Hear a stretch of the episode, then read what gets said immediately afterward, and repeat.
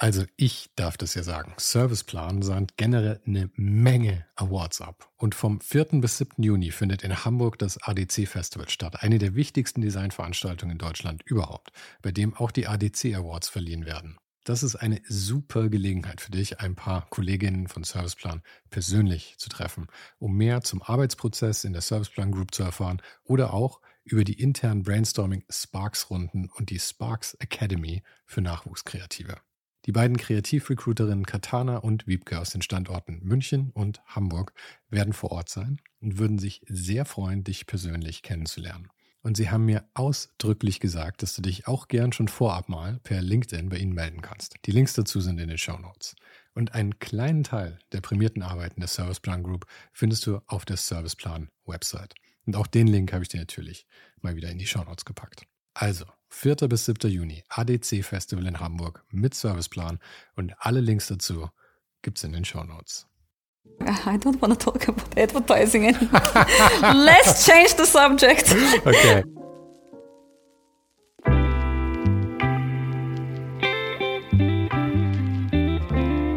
Ezra Gülman is a Berlin based artist and designer, originally from Turkey. Well, Actually, when we met, she had just ended her very successful design career to be able to spend all of her time on her art. But that was a topic that we did not talk about while the tape was rolling, since it wasn't quite official yet. But I think you can hear in our conversation that her career in advertising is something that she had already kind of said goodbye to in her mind. Esra has won many, many prizes during her time in big agencies, and she has worked with the biggest clients you can imagine, like Coca Cola and McDonald's. And during all that time, what made her work so special was the same thing that comes out in her art, and that's her humor. She has a way of repackaging complex and sometimes touchy topics and ideas and showing them in a witty and poignant way. And that's also what had attracted me to her work. Actually, it took me a few months to convince her to come on the show because, as she said herself, she sometimes tends to overthink things. But I'm very happy that I persisted and that she finally said yes, as I really, really enjoyed our talk. By the way, we met at the art gallery Heavyweight in Berlin, where she was part of a group show at that time. I feel I should mention that since I butchered the name during the episode more than once. So it's Heavyweight. And in case you haven't subscribed to the podcast yet, now is the perfect time. Personal and very honest conversations with your favorite artists and designers once a week for free, straight to your podcast app. And now I give you Esra Gülmen.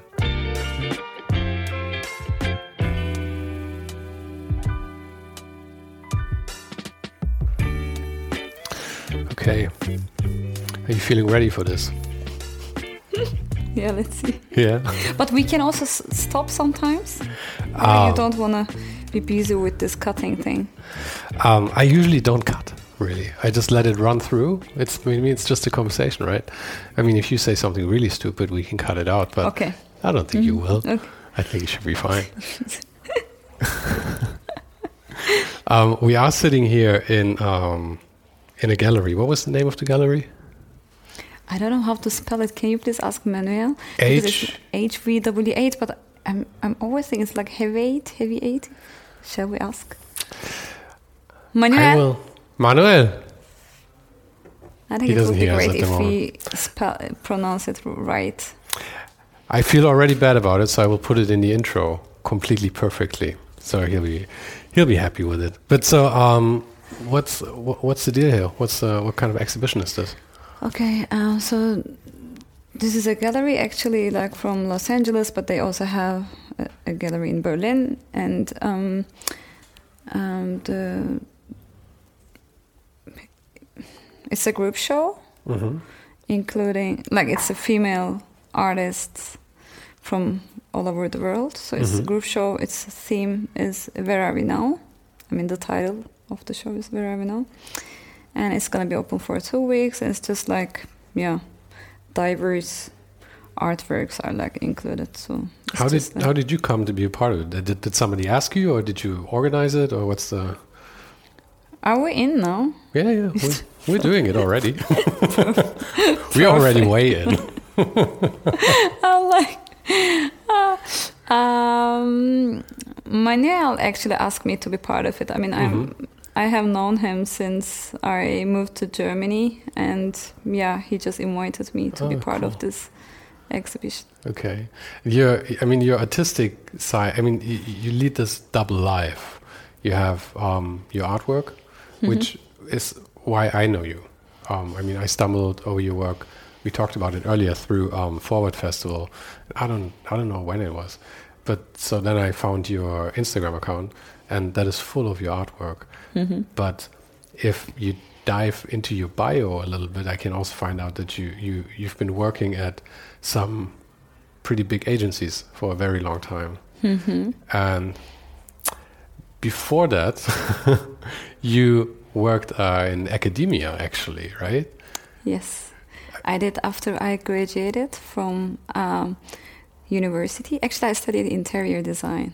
Interior so, design. Yeah, in a fine arts faculty in Istanbul. uh-huh. Actually, I Are mean, you from Istanbul itself? You know, like it's also like really interesting. It's a Bauhaus Ecole, and the school was founded by German architects who kind of was exiled from Germany. really? You know, yeah, all these yeah Bauhaus professors Uh-huh. they went to the states and then, but some Mhm. uh, luckily came to Istanbul and Turkey, and yeah, they founded this university. It's a Bauhaus school, and before that university, I studied American literature, culture, something, and then my family was not really okay that I'm gonna study in a fine arts university. Mm-hmm. So that's why I said, okay, then I'm gonna study interior design because it is something I could convince them because It's in practical. Turkish it is like interior architecture Mhm. because the architecture as a name it was more like sexy for my family of course like rather than me being just an artist you know Uh-huh. fine artist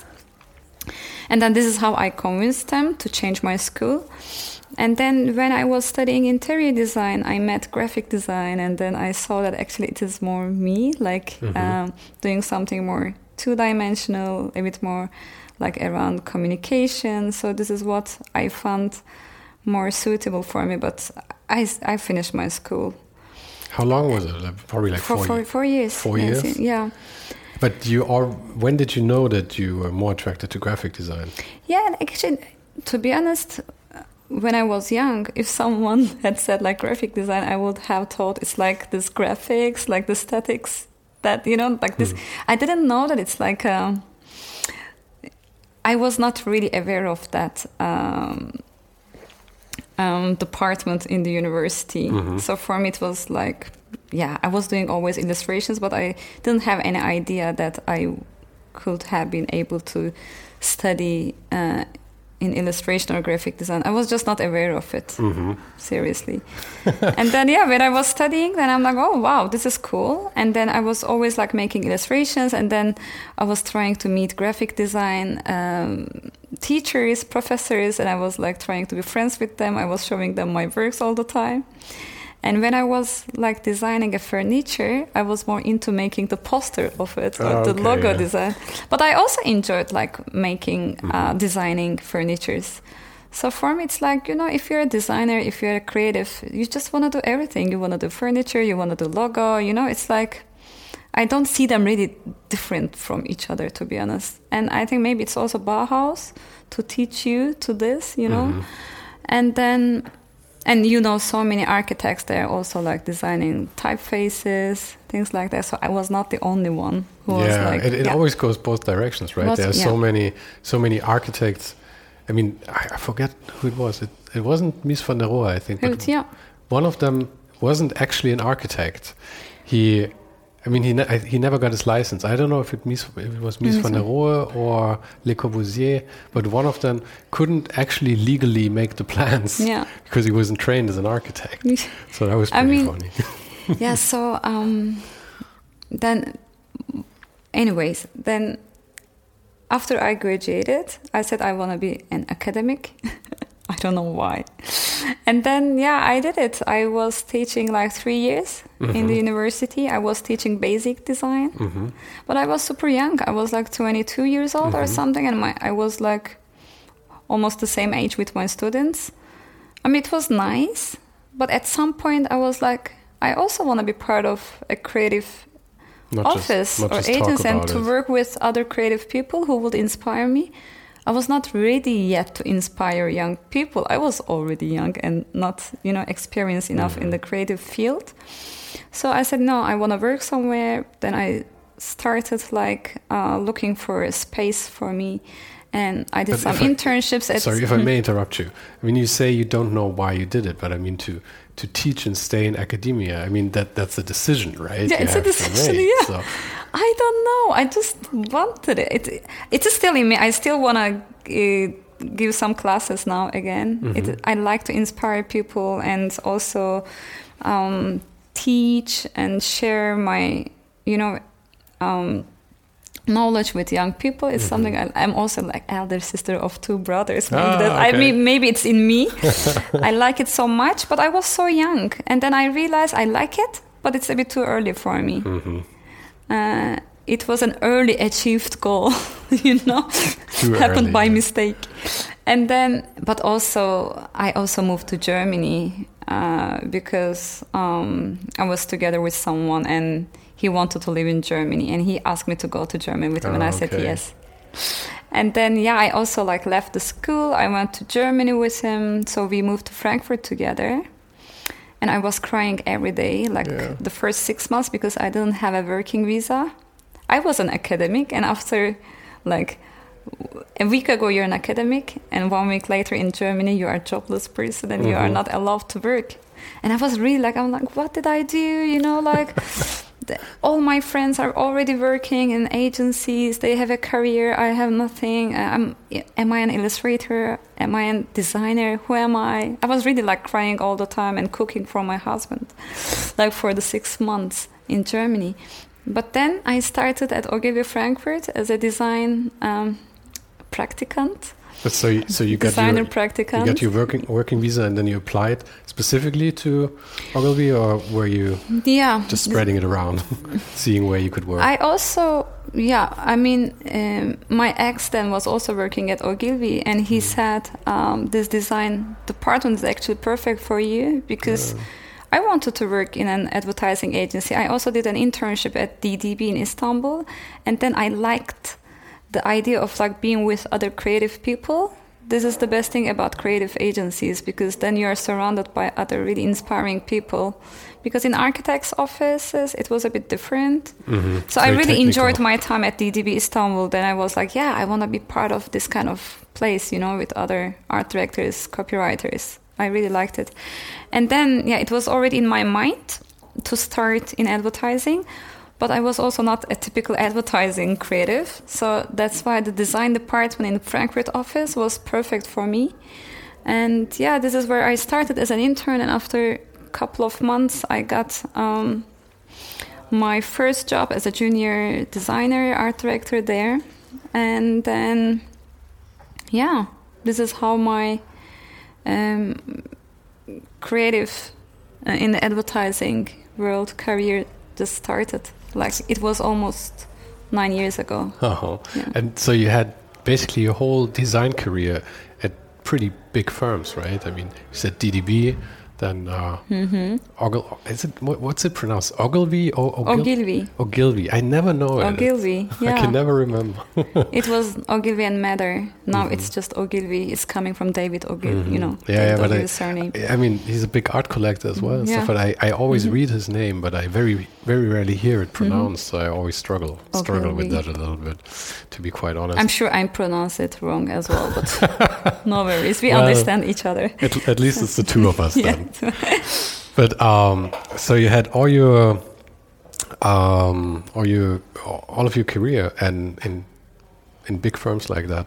So was it a very straightforward career? Were you just being promoted and promoted and promoted, or, was No. over nine years? Yeah, I know. It feels like it happened by mistake. this is how, what I always say because no, it's the joke, of course. But I was never aiming to be. Now you know I work as a design executive officer. I never aimed to be like this, like working in this under this title. Mm-hmm. I even didn't want to be a creative director. I mm-hmm. always was like, I just want to be a good designer. Mm-hmm. An art director, sometimes they call it. It's still a discussion if it is an art director, designer, whatever. We always so just let's make say these creative. Yeah, I just wanted to be creative because I am a creative. I can also do like furniture design, interior design. I did a set design. Like I, I worked in a movie in Istanbul as an art director, and I was designing the whole uh, set there. So it's like I just see myself as just as a creative, and this is what I just wanted to maintain actually. But when you have these offers, you just can't say no, you know? Yeah, because yeah.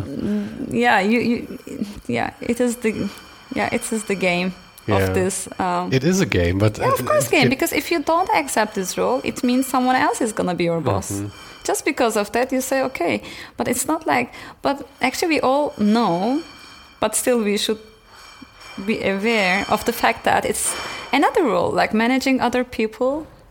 It's something really else, you Yeah. know. Um, it's not really creative anymore, so it requires different responsibilities, Mhm. and a different skill set as well. I different mean. skills. Exactly. Yeah, but I mean, you were already teaching before, so did, did that help you when you when you started actually yeah, working exactly. or leading teams? Yeah, when I work with like um, young creatives, I also do give workshops, and then I feel like really comfortable with it.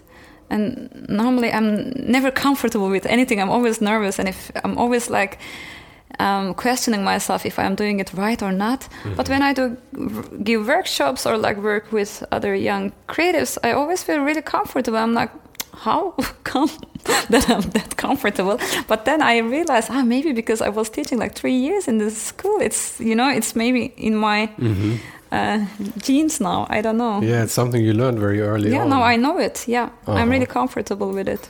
But Can you can you lead me a little bit through that that, that big agency career? I mean, because you you arrived in Frankfurt, yeah, Mm-hmm. but I think your next stop was in Amsterdam, right? Uh, yeah, no, between uh, Frankfurt and Amsterdam, there is this Istanbul uh, adventure. adventure. because, yeah, we made a really terrible mistake, like going back to Turkey. And then it was, it was a really terrible one and a half years for me. After living in Germany, in Frankfurt, going back to Turkey was not a good decision. Why? Because the life quality, like, it's just terrible. I mean, comparing to Germany. Even I mean, it is my home country. Of course, there are some things that I feel comfortable with, but in general, life um, in Istanbul is really, really um, challenging. Like the working hours, the traffic, people. Like it's so stress, so stressful, so chaotic. And you know, I live in, in Berlin, Mm-hmm. and people from like other cities in Germany that you find it super chaotic, right? Berlin I- for I me, it's like like, yes, it's I'm like a Munich. village. It's like the most peaceful city in the world comparing to Istanbul. And even with Amsterdam, to be honest, Amsterdam also sounds like really nice and peaceful, but I don't know. It was also a little bit chaotic for me. It's super small, and I don't know.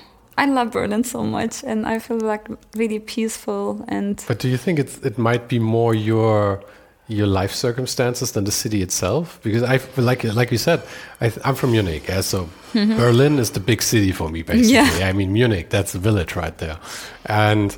But I do like big cities. I mean, Athens or Bangkok. I mean, I love it, mm-hmm. but I, it, it gets a little bit too much for me after a while.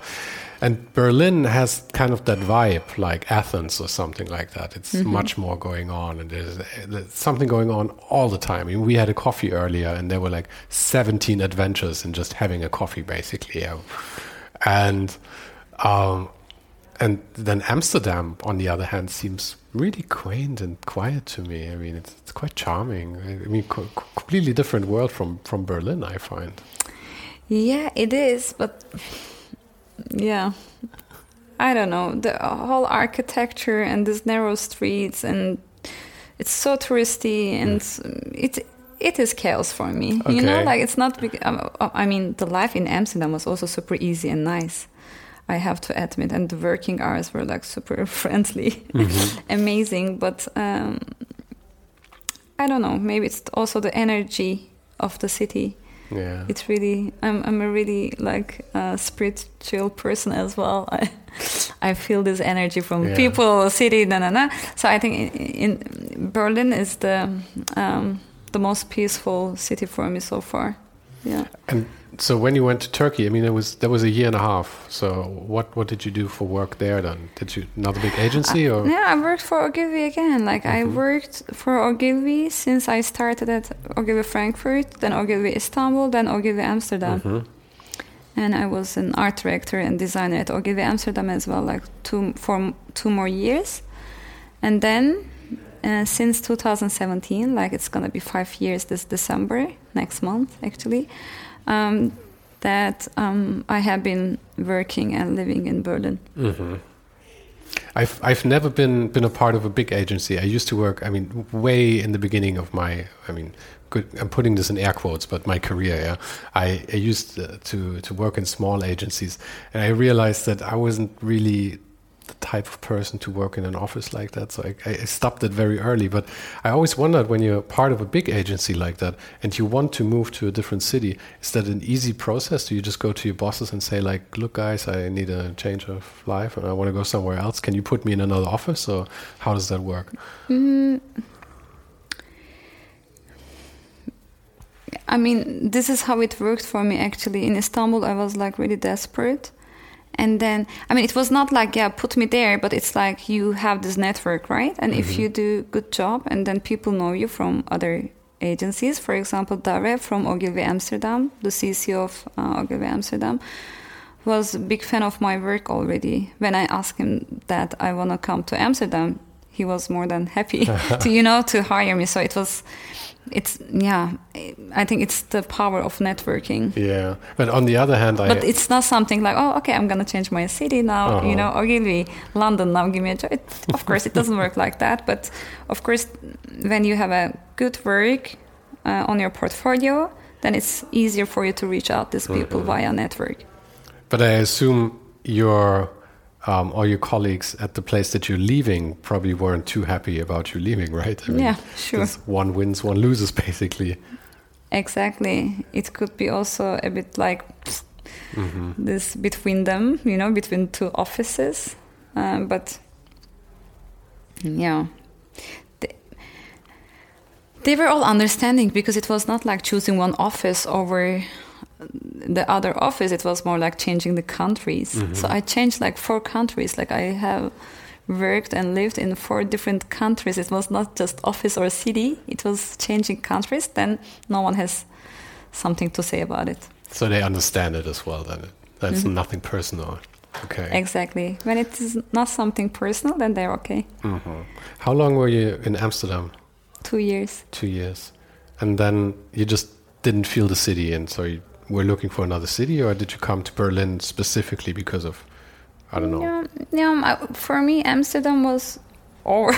over after two years, I was like, okay, what am I gonna do here? Uh-huh. And um, I was not really satisfied with my uh, work, like career there, and I also um, broke up from my ex, and then I just wanted to start a new life. And Berlin is is one of the best cities to do it, like just to start a new life. I I think. Um, and then I got an offer from Heimat, Matthias, and Heimat was one of my favorite offices uh, in my list that I would like to work for. Then I couldn't say no, and then I came.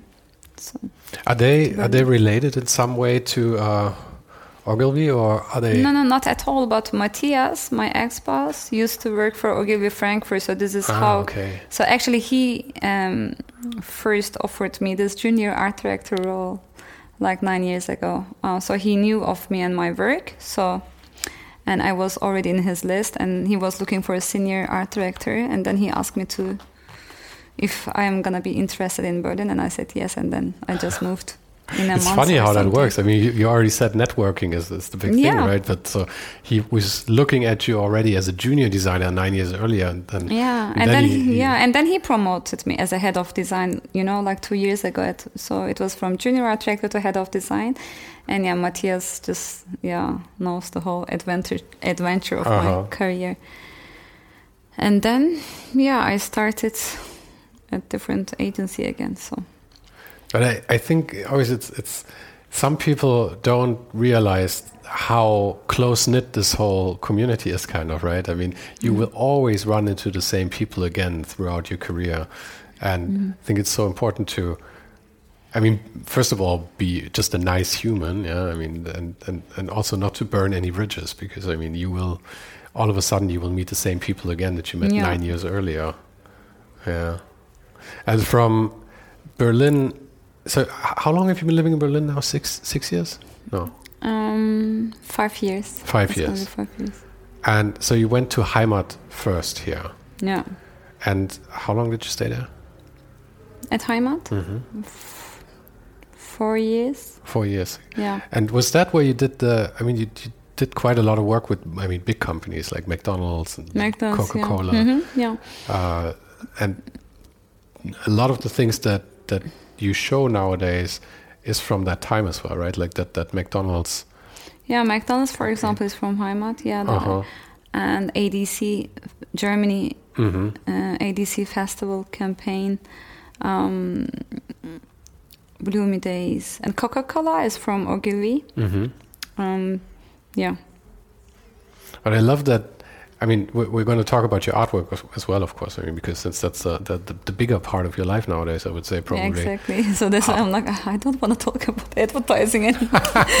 Let's change the subject. okay. Uh, like, but the the last thing I want to say about it Yeah, is sure. that I love how in in all of that work. I mean, I don't know all of that work. I haven't seen that much of your work, but the work that you show from those days Mm-hmm. are um, there are a lot of similarities to how you approach your artwork now. yeah, Which is like- exactly. You, there's a lot of puns and clever ideas where you repackage things and visuals and stuff like that.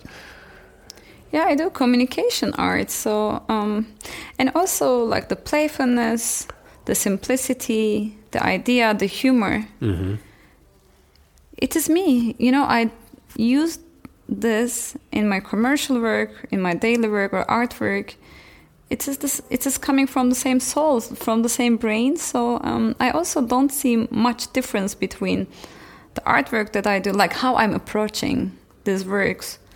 It's the same because um, in my artwork, the brief is coming from my frustrations in general. If I am angry with something, or if I am sad about something, or if I am frustrated by something, then I sit and do something about it, and then it comes out as an artwork.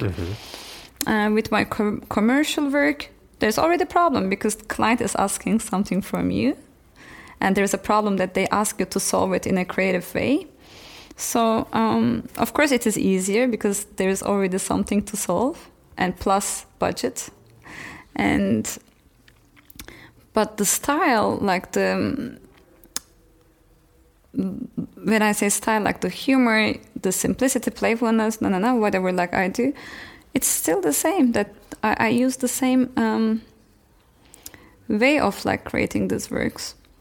But I imagine that it's actually kind of easier to do your own work just because there's, like you said, there's this intrinsic uh, wish you you kind of feel like frustration or something, and you want yeah, to of course, communicate it's it. Yeah. So you're already kind of driven, right, to do it by yourself. yeah, it's amazing. Then you have no client to keep, give you feedback. Uh huh. Uh huh. You don't have to keep them happy. Yeah, there's no, there are no meetings included. It's Uh-huh. perfect. Yeah, it's like, I think art, creating art is like a dream for a creative because then you are like, but it's also like tricky because when you are hundred percent free, because we are used to getting briefings, feedbacks.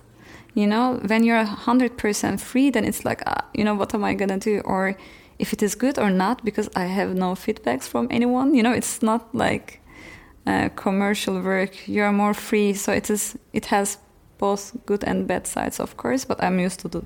I'm used to that now. Mhm. How long?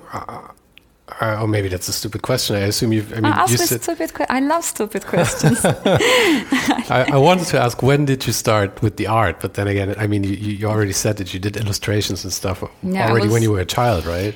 Yeah, since I was, I mean, actually, um, my um, primary school teacher thought that I was gonna be an artist. Like, Yeah? no, yeah, yeah. He, he was writing that. Ah, uh, it is written on my book. You know, like these memory books. hmm Like after you are finishing your first grade in the Ah, school in Turkey, yeah, we we, have this have memory. I don't know how is it called, but it's like memory books that your teacher, your friends are writing something about you.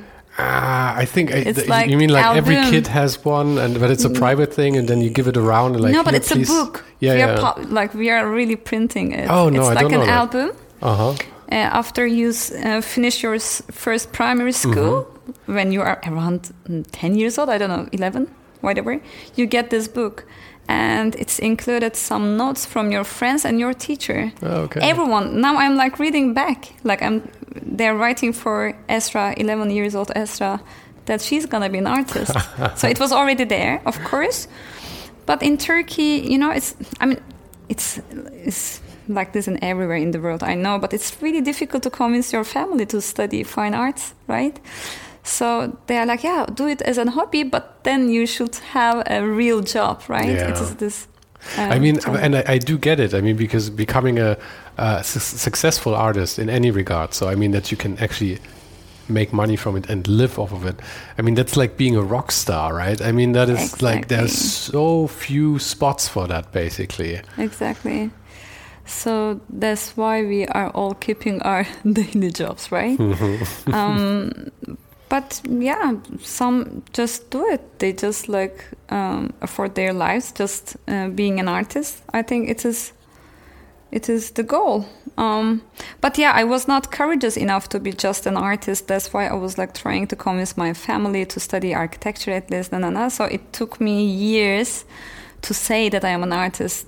That you know, um, and I think in the end I did enough jobs and I opened like three solo shows and I was part of many group shows and people started to call me artist and I said okay I'm an artist Yeah, you know? yeah, yeah. um, but for me it was something like I'm a beautiful woman you know it was something difficult to say for me it was something like people should call me that Mm-hmm. Y- you know it's something like that um, but now yeah I'm Did you? I mean, because I, I know what you mean. It's, Mm-hmm. it's kind of this imposter syndrome thing, right? Where you you you feel like, yeah, I'm not really an artist. I mean, the real artists they're, they're, different from me, right? yeah exactly But when people actually started calling you an artist, could you accept that, or were you still feeling like, nah, I'm not really that? Like, I mean, I accepted it immediately. I was waiting for that moment. no, but I'm, of course I'm still. But now the new challenge: Am I a good artist or bad artist? Uh-huh. Because you know, first, okay, you're an artist, but so what? You know, if you, Mm-hmm. And then it's a successful artist or not. You know, it's always like uh, something coming up. But is there something like a good or bad artist to you? Because I mean, no. successful or not successful, I totally get. But I mean, good. I mean, there are there are so many famous artists where I just don't connect at all with the At work. all, yeah. And then there are other ones that nobody knows about where I'm just like, this is amazing. So I mean, it's Yeah, but there is no such thing for me as a good or bad. I just said Mm-hmm. it as a joke. Um, I don't know. Yeah, you know, it's like really mm, someone is good for you. There are also like many artists that I can't really understand, but sometimes is is it also like should we like do we have to understand No, what they're of course saying not, or course if I don't know. I think it's like it's like understanding or liking music. You can't like all types of music. Exactly. It's just not possible. It's matter of taste in the end. Yeah, taste, and I think also, like you said, understanding. Because I mean, there, there's a lot of types of music where it's it's maybe even difficult to like in the beginning. Mm-hmm. Like a lot of things, like maybe a lot of types of jazz, for example. In the beginning, it's just like this is so chaotic, but then when you start to kind of listen to it a little bit more and understand like the nuances, then all of a sudden it makes sense and it becomes beautiful. And I think with art, it's similar. A lot of art, you first have to approach slowly and then you kind of get a taste for it. Exactly. So it's work. It's work to get to like it, basically. exactly. Yeah. And with your own art, I mean, we talked about it earlier. There are, there, uh, we talked also about Christoph Niemann, and I said that I, Mm-hmm. I see a lot of similarities there because both of you use a lot of, um, yeah, like Wit. wit, yeah, and puns, and, and uh, in a very clever way that you repackage ideas and visuals. Um, like one of my favorite uh, of your pieces is the um, yesterday's dreams. I think it is. Yes, there's with the- feelings. yeah. Yesterday's feelings with the um the, the trash, Trash bag. bag, Yes, yeah. exactly. I love that one.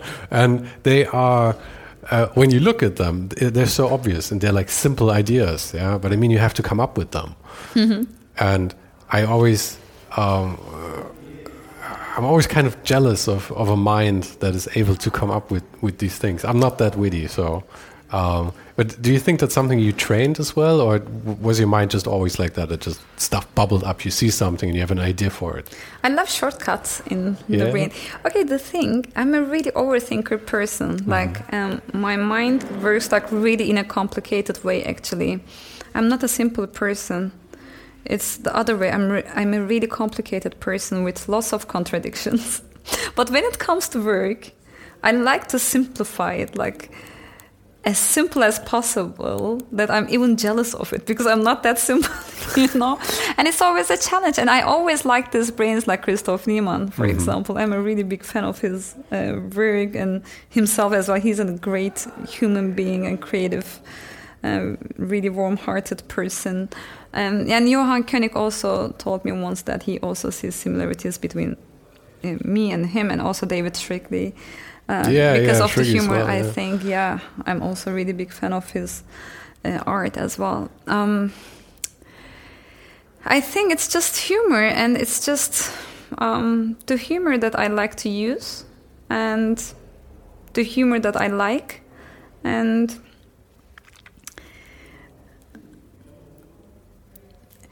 as as I said, because I'm a really overthinker person, if I was being an artist, like doing everything super in a perfect way and overcomplicated way, I would have never been able to execute anything.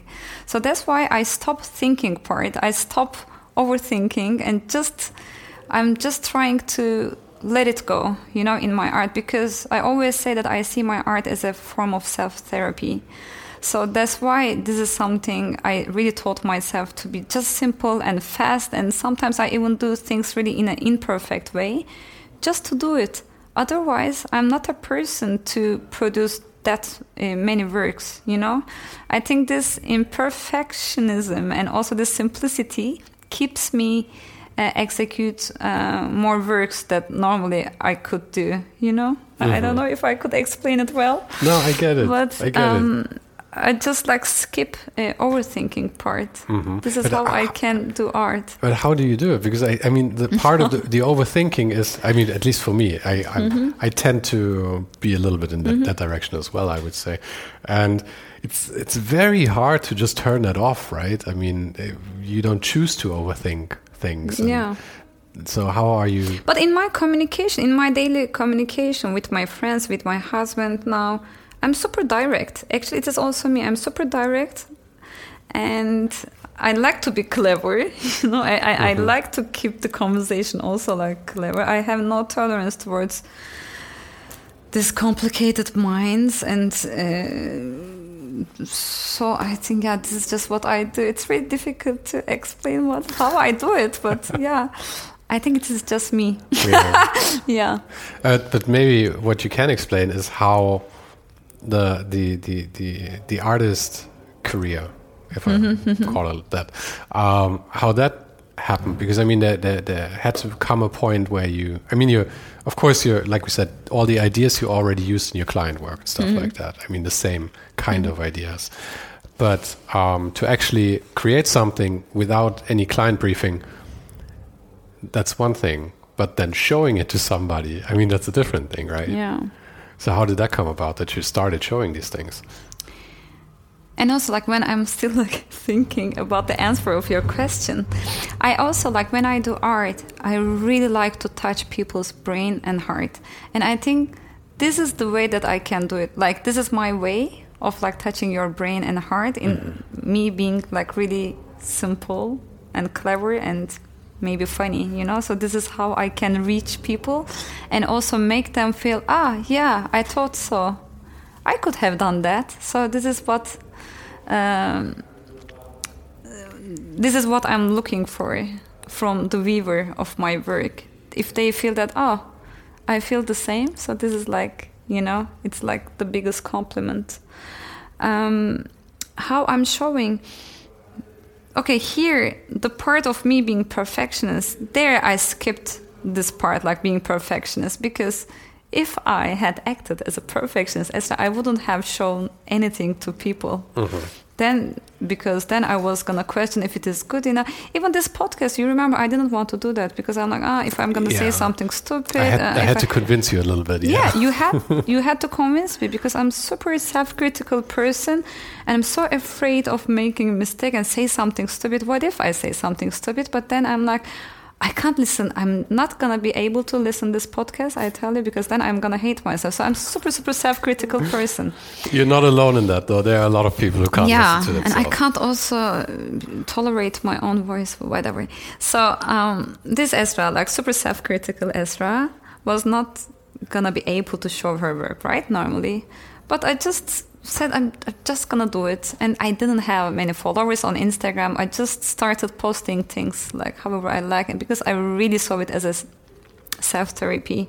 I was having really difficult times like a couple of years ago, and I was just like doing this therapy by making art and just showing people, and I just started getting really good reactions, and it was really nice. And I think these reactions are like, it's also like a bit like drug addiction. Yeah, like you, yeah, you want it, you want Like these the good salary. reactions again. Yeah, yeah, yeah, like a salary that, as we talked before.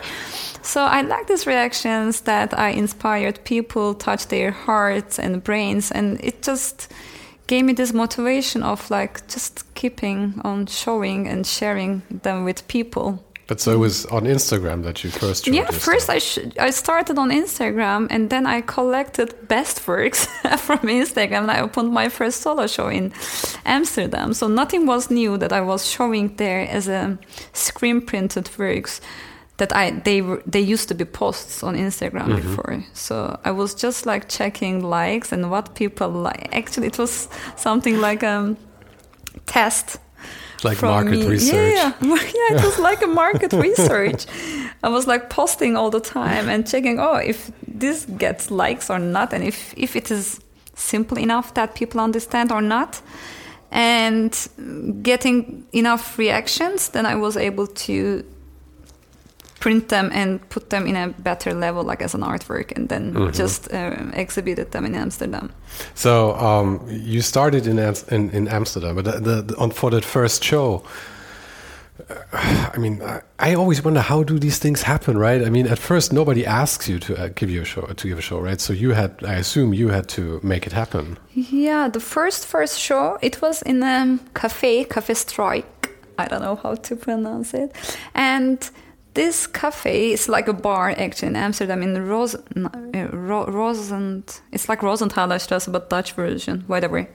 So it's on uh, one of these main streets, and they are normally um, hosting street artists and doing these exhibitions like every each month or every two months with an artist. They're just hosting them, and then you get their space to show your work, right? So then uh, one of my friends um, um, from Amsterdam, he said he was also my collector, so he bought like two artworks from me. Now he has, I think, three or four works from me. So he said that I should actually show my work at that cafe, and he gave me this idea.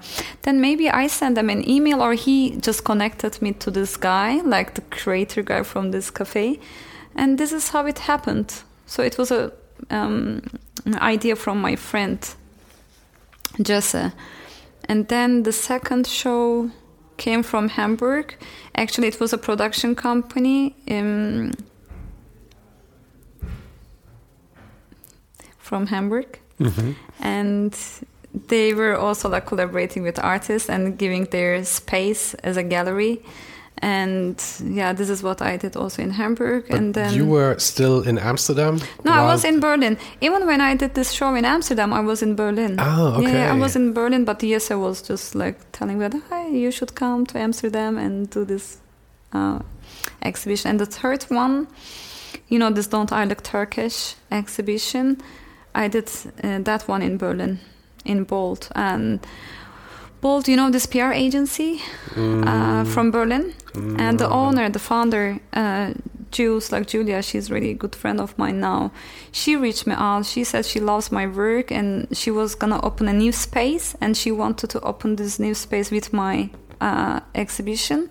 So she reached me out, and then from the first day that we met, we fell in love with each other with our brains, and we just and I was I knew from the first day that I was gonna do this exhibition around my identity and about these um, questions that I The- got the- asked. don't, yeah. don't I look Turkish yeah, to the you? brilliant Yeah, you should talk talk a little bit about that. Yeah. because it's. Uh, I mean, that was.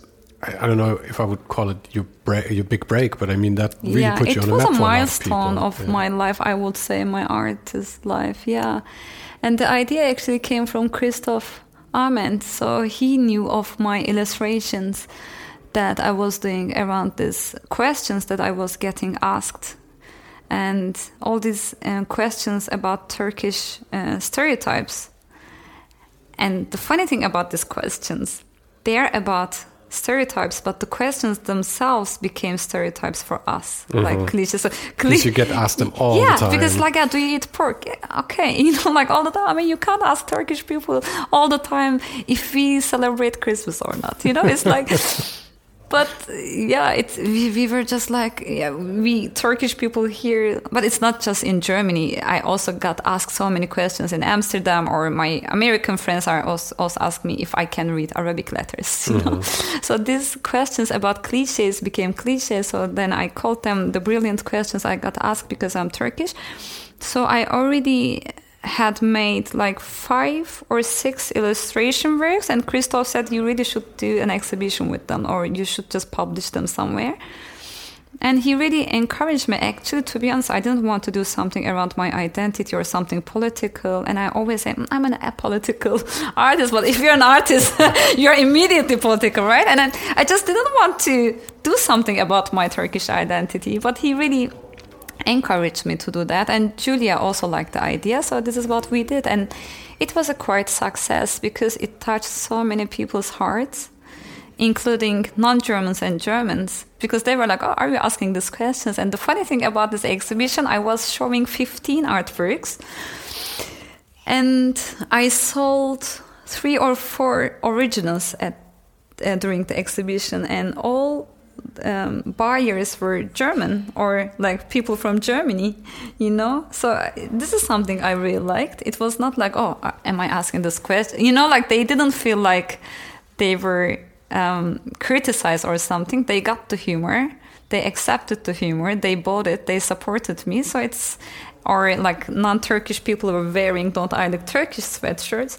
It was really nice for me. You know, it Mhm. was it was just so nice. Yeah. But I think humor is something that best works uh, with surprise. I mean, if you if you expect something and then you are surprised by the actual outcome, I mean, that's when you when you just get this gut laugh, you know, from from your belly and not just this intellectual laugh. So I think for it makes sense that Germans bought the art because for y- I mean, when you think you're asking a uh, a sensible question, yeah. Yeah. Do you eat pork as a Turkish person? Because that says anything about your, your meat habits, apparently. And you think that's a sensible question, and then somebody says that was so stupid of you, but in a charming way. Exactly. Then you can laugh, and then you can actually realize it and change. Yeah, then it's yeah. This is I think this is the power of humor. Yes, exactly. It is not like point, you know, Yeah, yeah, uh, yeah. putting fingers on you, but it was like, come on, this is funny. Don't do it again. So I, and it's also like uh, also my style is, you know, that I'm trying to keep my style really childish and imperfect, as if I mean. I will do it a bit more imperfect style actually day by day. But you know, it's also not like serious illustrations and the brilliant questions I got asked. It was also more like really free illustration and typography style. I think it also helps the tone of voice of the uh, illustrations. I think it also helped. Yeah, that it's that it's not so perfect, and a little bit more of a. Yeah, you said. I think you used the word child, childish. So Childish, I- yeah. I- it's not like Yeah. political illustrations like Yeah. vectorial. You know, it was not. But exactly like that makes it possible for you to be like put some really hardcore stuff out there basically. Yeah, And it's just exactly. like, oh no no, I'm not that serious. ah, one of them actually, you know, I also converted some of the questions into objects. Like, for example, do women have to wear a hijab in Turkey? Question. I printed that one on a silk scarf, like a hijab.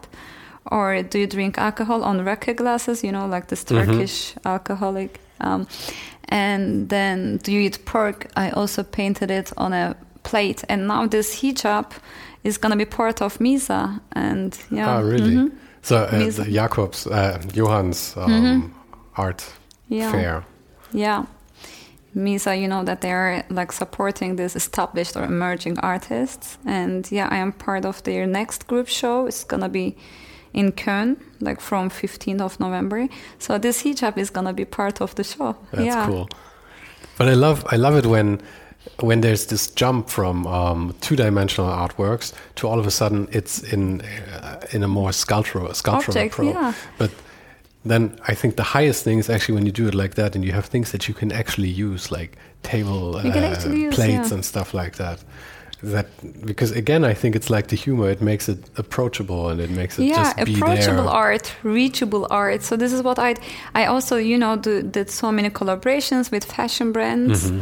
So it's then wearable art. So the art that you can wear use um, yeah this is something i like. And also again because i studied interior design and also i studied product design in genoa like in italy for six months. Uh, I mean, product design was already part of my discipline, and I also have the knowledge of like making something more three dimensional. This is something I also like, and I think I am not bad at.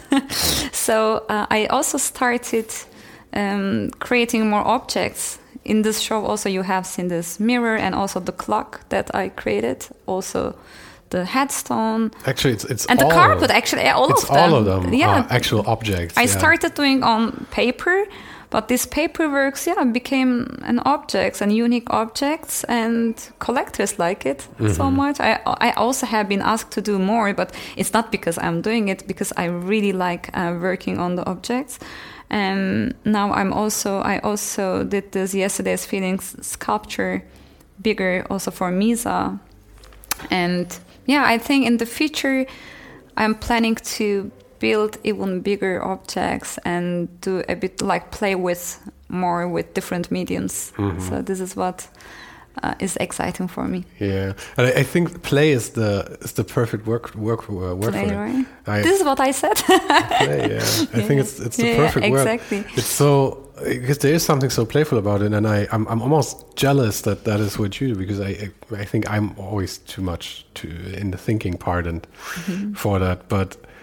There's yeah, there's something so playful about it, and in the end, you have these things that are light-hearted, but that in this in the same way, they carry so much meaning, and Mm-hmm. they can carry so much different meaning for different people, and also because you use words, actually, Mm-hmm. makes it very approachable for everybody. yeah. It's not it's not so high-minded. you don't have to study to understand them. Exactly, and it also talks. Let's say, for example, this headstone. What will people think? What do you get from it? Like, what, what, uh, how does it make you feel, for example? So I'm just asking you because then I will tell you uh, the story behind it. For me, it's like uh, it. I mean, it makes it makes me think about if this was the end of my life. Um, how important was it for me what other people thought, and how much did I actually just lead my life? Yeah. I mean, exa- I mean, the good thing about this, um, it talks to everyone. People in Turkey, people in Germany, people in like all over the world. But um, actually, the, the the basic idea for that work was, you know, I was raised in Turkey, obviously as a Turkish girl in a small town. Um, and my family was really, really, is still really conservative and religious. So apart from Islamic rules that I was like being raised, I was also having these questions all the time from my grandmother, from my father. What will other people think? What will other people think that Nevzat, my father's name, Nevzat's daughter, would do? I had to hide from them that I had a boyfriend. Even like having a boyfriend was something that I couldn't share with my family, family uh, when I was young, um, because then what their neighbors would think, you know, like it was this small conservative family and town. That's why this question touched so many women also in Turkey when I first used it as a, just an illustration in a um, collaboration that I did with Les Benjamins. But of course, it says also something else to you because also in our regular lives, we care so much about what other people will think. But actually, this has a little bit deeper meaning than that. I mean, mm-hmm. for me. But it doesn't matter. Everyone sees and reads it in a different way. This is what I like about it.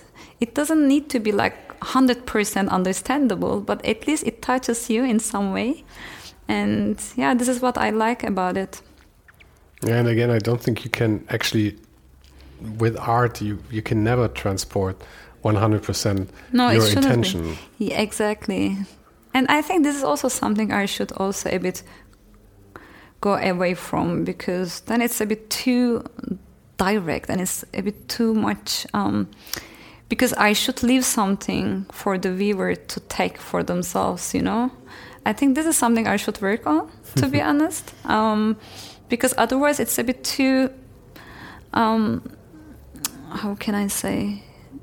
It's a bit too direct, and it's not something that um, the viewer can have something for themselves. It's not something I, I really want to do in the future. But I want to keep it a bit more open. But can you can you tell me an example of one of your works where you think it's too direct? Too direct. Um, for example. Because most of the things when I think about what you do. There's For example, people. You know this people work. Like uh, it's like handshaking illustration. Mm -hmm. Two hands are shaking, but the hands are doing middle finger. Ah, yeah, yeah. So, for example, that one. That one. Mm -hmm. First, I made this illustration and wrote "People are people." Then I was like, "Wow, this is a brilliant illustration, brilliant text," and and then I said, yeah, maybe. And then I printed it again for another um, work, uh, another exhibition. Then I said, yeah, people are people. It's a bit too much explaining. Maybe I just write people. This and people perfect. And then for Pilevneli, uh, a gallery that represents me now from Istanbul, um, I was sending them a work like for a group show. Then I said they like that illustration and I said I want to do a new version with it, and I just also killed people because then it's already because the illustration is simple and uh, really open enough that you get it that it's people. You know, like it's. So I also killed uh, the text in the work, and it's just illustration work now. So this is what I wanna achieve mm-hmm. because it's already because I think if you need to explain something, maybe it's not good enough. Uh, this is how I see uh, art and also design. Uh, I think you shouldn't explain much. It should be already there. And it's also okay if someone doesn't get what I really mean. So, this is the beauty of art, I think. So, this is what I am trying to do more. Yeah, I get it. Mm -hmm. I mean, there are, there, are few, there are a few works where, where you can reduce it like that. With others, I mean, you can't. With the tombstone, there has to be something on it, right? Yeah, exactly. But, yeah, with that mm-hmm. illustration, mm -hmm. I mean, that works by itself. That's, mm -hmm. that's mm-hmm. true. But maybe that's, that's also the, the, uh, the advertising baggage that you carry that you exactly. always have to put words. exactly. But I want to keep this communication art, like playing with words, maybe even more. But for example, my one of my favorite works, this Mountains, Trees, Rivers series, because it's just mm -hmm. stupid. It's just, it's just, there is no really deep meaning behind them. It's just mountains, trees, rivers, and it's just like visualization of mountains by using typography this is something I'm like, yeah, I want to do more this kind mm-hmm. of works because it's more open. And Johann König said once, it's, I think it's amazing. People want to buy works that they want to hang on their walls. They don't. They are not looking for really deeper meanings. To, you know, like I do this art, it's amazing, but if people want to have them on their walls, you know, so this is um, it is another thing. Yeah, yeah. There's, I think there's a. Uh, if you do any kind of artistic work, there's a I, I had a conversation once with uh, uh, Susanne Haller, or Lai now. She's uh, she's married now, and she um, has a cycling brand. Fingers crossed, fingers crossed. And it, I think she's also a great artist, but it's not like her main thing. And she, I think she really does it on the side. And but she said she she sees her own artwork as decoration artwork. Mm -hmm. Yeah, and she said it in a in a in a way where it, felt like she's totally fine with that. Yeah, I mean, it's she just does it because it's it's the way she does it. She thinks it's beautiful, and Mm-hmm. I think art, most art has two two sides to it, and one of is uh, the the Yeah. aesthetic, and the other is the is the meaning, and how you weigh it. You know. Yeah, I, this is not something I would. I love clever art, and I want to be part of this clever art. So I'm a big fan of, for example, Elmgreen Dragset uh, duo, for example. Mm-hmm. So this is art that I'm jealous of. You know. Yeah, I so I want to do.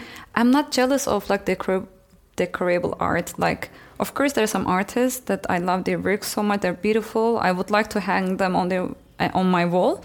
But it's not something I'm jealous of. I'm like, yeah, this is fine, it's amazing, but I'm not jealous of that works. So I will do works that I'm like, fuck, I wish I had done that, which is clever art. In general, it's like that. Maybe it's gonna change in the future, I don't know, but I wanna keep it this way. I wanna really touch people's brains more, you know?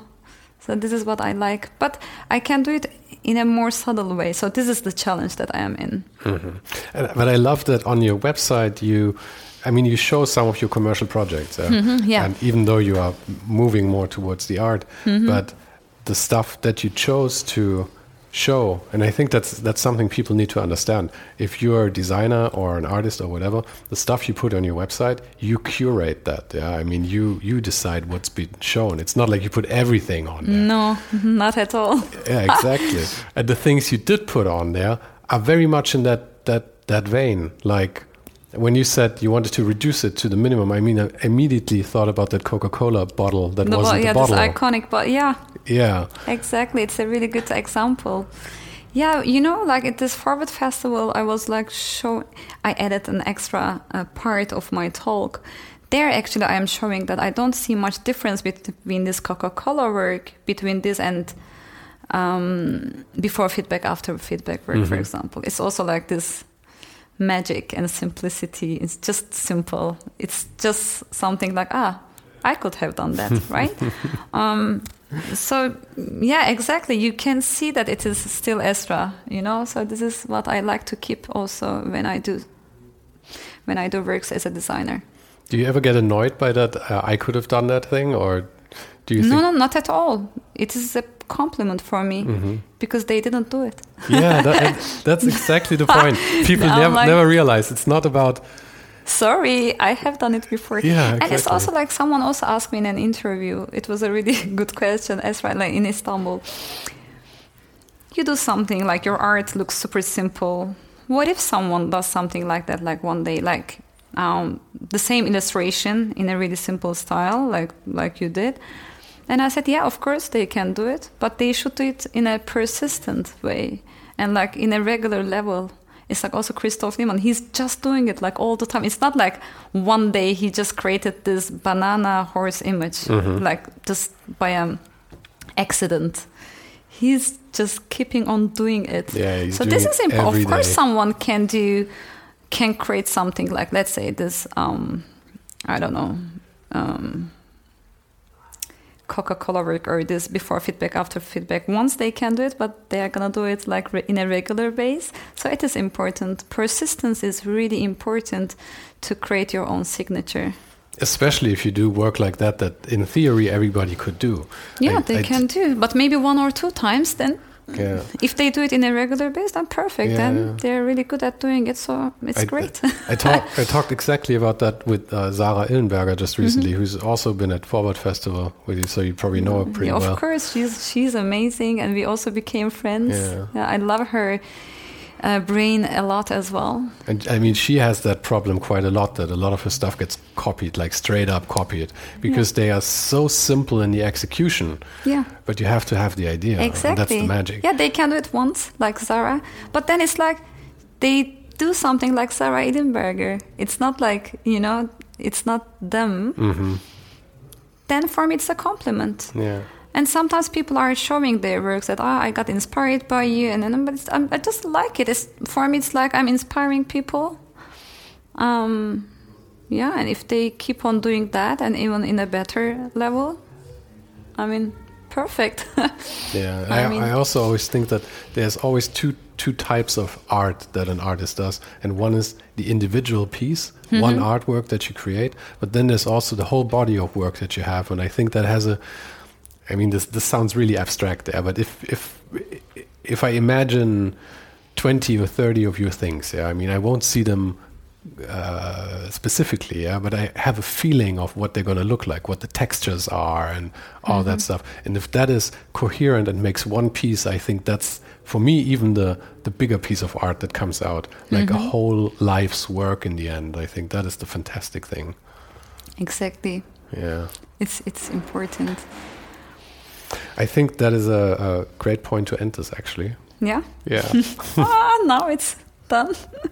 and I'm I even don't know how we started. I'm like, I'm very happy that I that I managed to convince you in the end to to you're a actually sit down. professional. Yeah. No, I'm just and I'm not- obviously, I'm not. I'm not a professional. I'm just very persistent. Yeah, persistent. As we said, perfect. Thank you very much. Yeah, thank you so much as well. Just like every week, I have a few suggestions what you could listen to next. If you'd like to hear another interview in English and also stay within the art world, I suggest my conversation with Andrea Lissoni, the artistic director of Haus der Kunst in Munich. That was episode 35. And somebody who got mentioned a few times during my conversation with Esra was the art dealer Johann König. I had met Johann in the fall in his gallery St. Agnes, a former church built in the brutalist style and one of my favorite buildings in the world.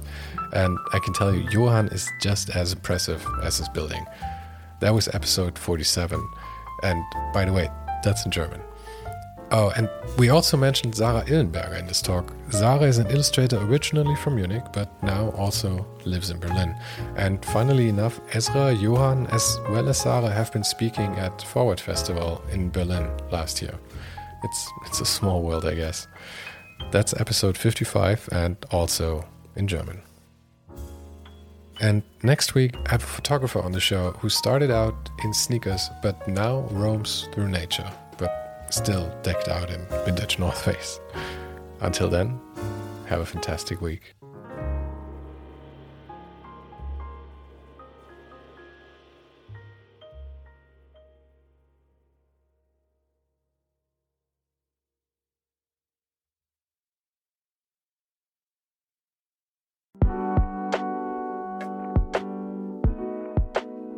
Das war's für heute.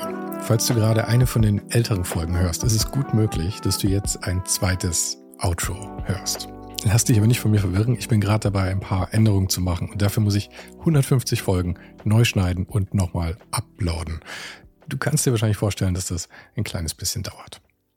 Falls du mich und die Show supporten möchtest, gibt's dafür ein paar Möglichkeiten. Auf patreon.com slash svensaro gibt's jede Woche Bonusmaterial, exklusiv nur für Supporter.